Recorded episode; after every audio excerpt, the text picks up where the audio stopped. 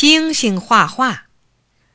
六一儿童节快到了，学校里决定举行一次红领巾画画比赛。第一个报名参加的是二一班的胡星星。画什么好呢？星星想呀想呀，对，画小狗熊掰玉米。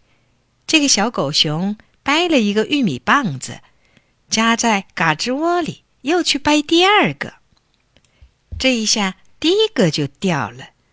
他掰了半天，一个也没掰到手，多好玩啊！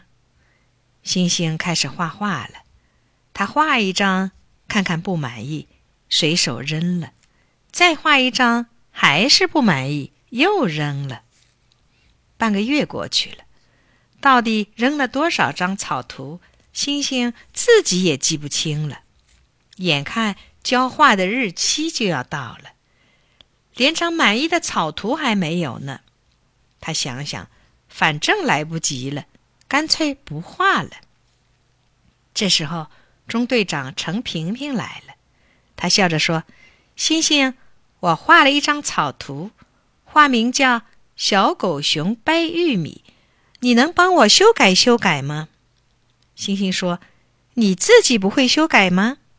平平说：“人家来请你，你不肯帮忙，那就算了。”他撅着嘴，转身就走。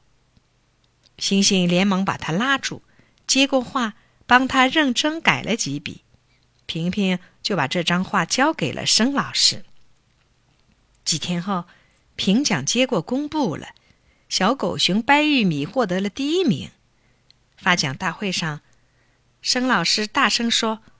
胡星星领奖，星星愣了一下，急忙说：“老师，那是陈萍萍画的，我只是帮她修改了一下。”应当话还没讲完，萍萍站起来说：“那张画就是你扔掉的，我不过是帮你捡了起来。”星星这才明白过来，他红着脸说：“哎呀，我差点也成了小狗熊了。”